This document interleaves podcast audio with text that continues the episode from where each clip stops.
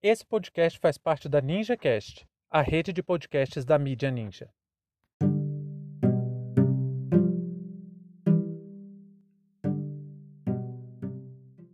Olá pessoal, sejam bem-vindos a mais essa aula e hoje nós vamos falar sobre o Antigo Egito. Proposta aqui é a gente fazer uma discussão introdutória sobre o que foi a sociedade do Antigo Egito e essa grande civilização da antiguidade. Não há a menor dúvida que o Egito antigo desperta várias e várias emoções, causa muita curiosidade no público em geral. Talvez só Grécia e Roma despertem tanto interesse. E isso não é por acaso.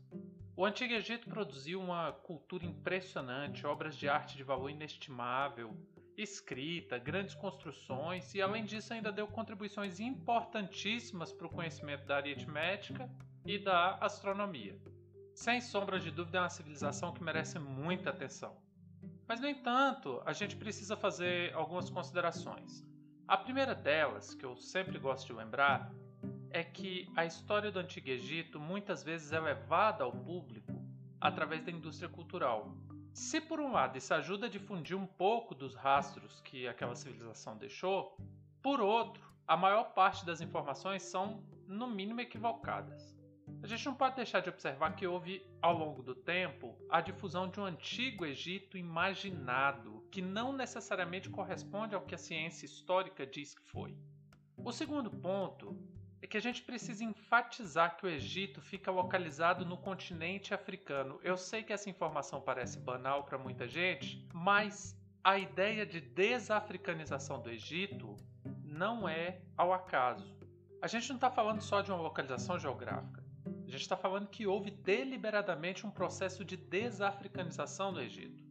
No século XX, o Antigo Egito foi bastante representado muito mais próximo do que a Europa é do que a África. E isso é efeito da colonização europeia no continente africano. O colonialismo foi o fator primordial para essa prática de representação de um Egito ocidentalizado o embranquecimento de figuras, por exemplo, como Cleópatra, acabaram por construir a negação, por reforçar ainda mais a negação da africanidade do Egito. Um terceiro ponto também é abordar que, além da cultura de massas, outra grande fonte de difusão de informações sobre o Egito é a religião cristã. A gente sabe que a região da Mesopotâmia é o berço do povo hebreu, que por sua vez tem uma profunda ligação com a história egípcia.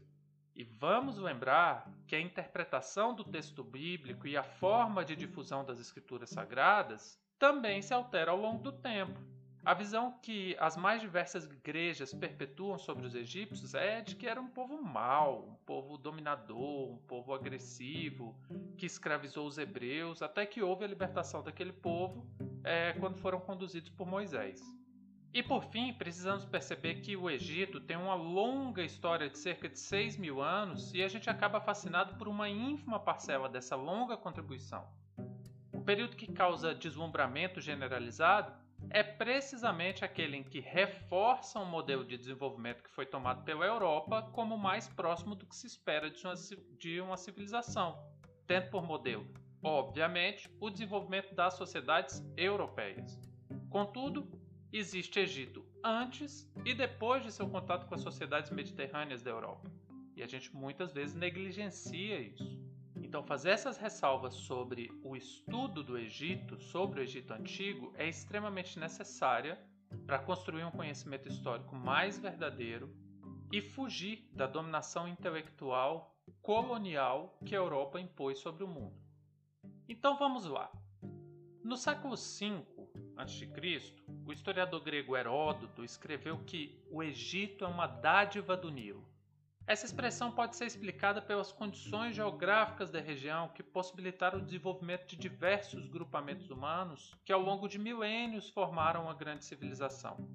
Esses pequenos grupamentos, que foram se sedentarizando ao longo do rio Nilo, aproveitou a condição natural que o rio oferecia para conseguir se sedentarizar e praticar principalmente ali a agricultura. Esses grupamentos foram crescendo, crescendo, até que chegaram ao ponto de se tornarem nomos, como se fossem pequenas cidades separadas umas das outras. E toda a organização social ali daqueles nomos girava em torno da produção agrícola. Então a produção agrícola era o pilar da sociedade e precisamente por isso a organização do trabalho também era intrinsecamente ligada às cheias. A produção de papiro, por exemplo, era uma atividade bastante lucrativa e que envolvia um volume de trabalhadores muito grande. Por isso, mais à frente, né, o faraó e outras pessoas que compunham a administração egípcia tinham como uma de suas principais prioridades coordenar o trabalho agrícola. A ampla maioria do povo era composta por camponeses que viviam da exploração da terra. A gente não pode esquecer que diversos trabalhos, sobretudo aqueles mais pesados, eram executados por mão de obra escravizada. E o que permitia essa produção tão intensa numa região, no coração da África, no meio da África, era porque o Nilo tinha um evento de cheias. Tinha uma cheia muito gigantesca que trazia a matéria orgânica do fundo do, do rio e espalhava nas margens. Então, o rio, ao longo do ano, ele tinha um período em que as chuvas iam enchendo, enchendo, enchendo, e quando a água voltava, ela ia depositando esse humus, que era um, um adubo natural, no leito dos rios. Esse humus fertilizava a terra e ficava um local muito bom para fazer o plantio de diversos gêneros agrícolas. E é pela necessidade de organização também desse trabalho agrícola que o Egito vai montar a sua forma de governo, a sua forma de administrar toda aquela região do Alto e do Baixo Egito. O Alto Egito mais central e o Baixo Egito mais próximo do delta do Nilo, ali onde deságua no Mediterrâneo. E é um erro muito comum a gente pensar que o Egito sempre foi uma grande civilização marcada pelo poder de uma dinastia com faraó e tal, e isso é um equívoco. Porque nós estamos falando de 4 mil anos antes de Cristo, quando começa a ocupação ali daquele território, até um momento em que se formam os nomos, e depois a unificação desse território, dando origem ao Egito. Para entender essas mudanças, para entender esses momentos diferentes dessa organização política administrativa que ocorreu ao longo desses 4 mil anos, a história do Egito é dividida então pelo que ficou conhecido como Antigo Império, Médio Império e Novo Império. Só que esses períodos não são tão simples porque eles não são sequenciais. Não começa um quando termina o outro. Você tem aí alguns momentos intermediários e momentos posteriores que dão conta de uma primeira formação e depois de um declínio completo, ao ponto que depois da invasão persa, a partir da conquista que os persas fizeram naquela região, o Egito se torna parte de vários impérios que aconteceram ao longo da história e só atingem de novo a sua autonomia completa no século XX, 1922. Então a gente vê que é uma tarefa muito complexa dividir o tempo histórico para estudar o Egito. Então nós temos o período de fixação, de sedentarização ali às margens do Nilo, que acontece por volta de 4 mil anos antes de Cristo. Aí você tem a formação de sociedades, desenvolvimento de sociedades ali nas margens, a formação dos nomos. E no ano cerca mais ou menos de 3100 a.C., o rei Menés que era governante do Alto Egito, conseguiu unificar em torno do seu poder cerca de 42 nomos. Esses nomos tinham uma liderança local que eram os nomarcas, mas depois da unificação, eles ficaram subordinados ao poder do faraó. Muitas disputas por poder vão acontecendo ao longo do tempo, e aí tem um período de grande estabilidade que começa cerca de 2700 anos antes de Cristo, que ficou conhecido como Antigo Império o período anterior era chamado de pré-dinástico. E no Antigo Império, a gente nota então uma elevada estabilidade política em que os nomarcas tinham muita grande obediência ao faraó, mas precisamente pelas dificuldades de manter boas relações com os nomarcas, diversas crises internas foram acontecendo e enfraqueceram o Egito, o que possibilitou um período de invasões que reduziu drasticamente o poder do faraó. Mas esse período do Antigo Egito também é conhecido como o período das grandes pirâmides, porque foi ali que começou a prática da construção de pirâmides. Então foi um período de alto desenvolvimento do Egito. Depois de um período intermediário de quase 200 anos, com crises internas que levaram à desestruturação de boa parte do império, a cidade de Tebas reuniu condições para unificar novamente o Egito e dar um segundo momento de grande estabilidade e crescimento. Mas aí o Egito foi invadido pelos Ixos e eles dominaram a região por mais cerca de 170 anos. É o segundo período intermediário. Então, o fim do Médio Império acontece com a invasão dos Ixos. E aí, depois de quase 200 anos, os Ixos foram expulsos e o Egito garantiu um grande poder de guerra, o que possibilitou a dominação de vários outros povos na região, inclusive entre eles o reino Kush. O fim do novo império também se deu por disputas internas de poder que levaram a novas crises e que aos poucos enfraqueceu ainda mais o Egito. Aí, a partir de 525 a.C., os persas invadiram, o Egito viu cair sob o domínio de diversas civilizações diferentes e nunca mais teve a sua autonomia até o século XX. Uma das coisas que causa bastante curiosidade sobre o Antigo Egito é a sua religião.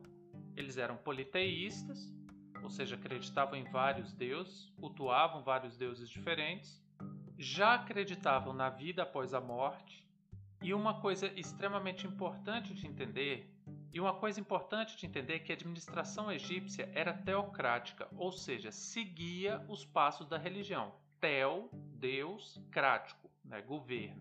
Então era um governo religioso. Tanto que o faraó era a, o representante do deus Horus.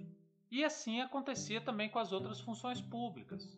Os sacerdotes desempenhavam muitas funções que eram de interesse geral. Aliás, os sacerdotes eles só estavam abaixo na hierarquia social do próprio faraó, dada a importância que eles tinham naquele contexto. E aí é por isso que a distribuição das tarefas era feita em conjunto com os sacerdotes, porque eles tinham muito poder político. Tem até a história do Amenófis IV que tentou promover o monoteísmo e foi uma tentativa fracassada precisamente porque o monoteísmo reduziria demais o poder dos sacerdotes. Aí ele concentraria todo o poder político em suas próprias mãos. Então a lógica da religiosidade egípcia ela é extremamente complexa, não só na organização política, mas o próprio rito, a própria organização. A mumificação é um exemplo disso. O ritual de mumificação ele fazia parte de um complexo sistema de crenças que admitia a vida após a morte, mas também poderia ocorrer a volta dessa pessoa de novo ao seu corpo, o retorno da alma para o corpo. Por isso, aqueles que podiam fazer a mumificação, a manutenção do seu corpo, exigiam que após a sua morte eh, fosse feita, para que caso ele voltasse, o corpo dele tivesse em bom estado. E para finalizar, queria lembrar que a sociedade egípcia trouxe muitas contribuições. Entre essas diversas contribuições, a gente pode destacar que os fundamentos da aritmética vieram do Egito. A geometria também foi profundamente estudada no Egito e é até por isso que a arquitetura foi muito desenvolvida. Uma pirâmide é toda calculada com bases na geometria. A astronomia também foi muito observada e até por isso também foi desenvolvido o calendário, e o calendário egípcio é muito interessante porque ele foi dividido em três partes, um ano em três partes, cada parte dessas com 120 dias, então bem próximo do que é o calendário que a gente usa, o calendário gregoriano. E outras ciências também, como por exemplo a medicina. Já foram achadas ossadas no Antigo Egito, fósseis humanos, com incisões muito precisas na cabeça. A gente tem certeza que os egípcios já faziam operações na cabeça o que é uma técnica extremamente refinada, muito difícil de se executar. Um desses crânios tem até uma certa regeneração constatada nele, ou seja, uma pequena cicatrização, o que prova um avanço extraordinário nas técnicas de medicina da época. Também tinha um sistema de escrita muito bem definido, tinham sistemas de medições de tempo e foram inventores, produtores e grandes utilizadores de papiros, ou seja, a prática de escrever continuamente. E é impressionante a quantidade de registro que eles deixaram nesses papiros, que até um tempo desses para trás foram descobertos 42 novos papiros. Então, o legado cultural do Antigo Egito ainda se mantém também por novas descobertas, por novas fontes, por novos estudos, pesquisas e a cada vez mais se constrói muito melhor e de maneira muito mais real o que foi essa grande civilização da antiguidade. Pois bem, nós apontamos então que o esplendor do Antigo Egito não se limita às interpretações pouco concretas da indústria de massa. elas foram construídas nos dois últimos séculos, essa visão desse Egito glamuroso, esse espetáculo que tanto agrada o eurocentrismo, mas ele não foi só isso. Se a gente quiser conhecer melhor a história da civilização egípcia, a gente precisa voltar nossos olhares para entender o que foi o Egito dentro da sua própria construção, dentro do seu próprio contexto, não apenas aquilo que o Ocidente moderno quis enxergar como glorioso.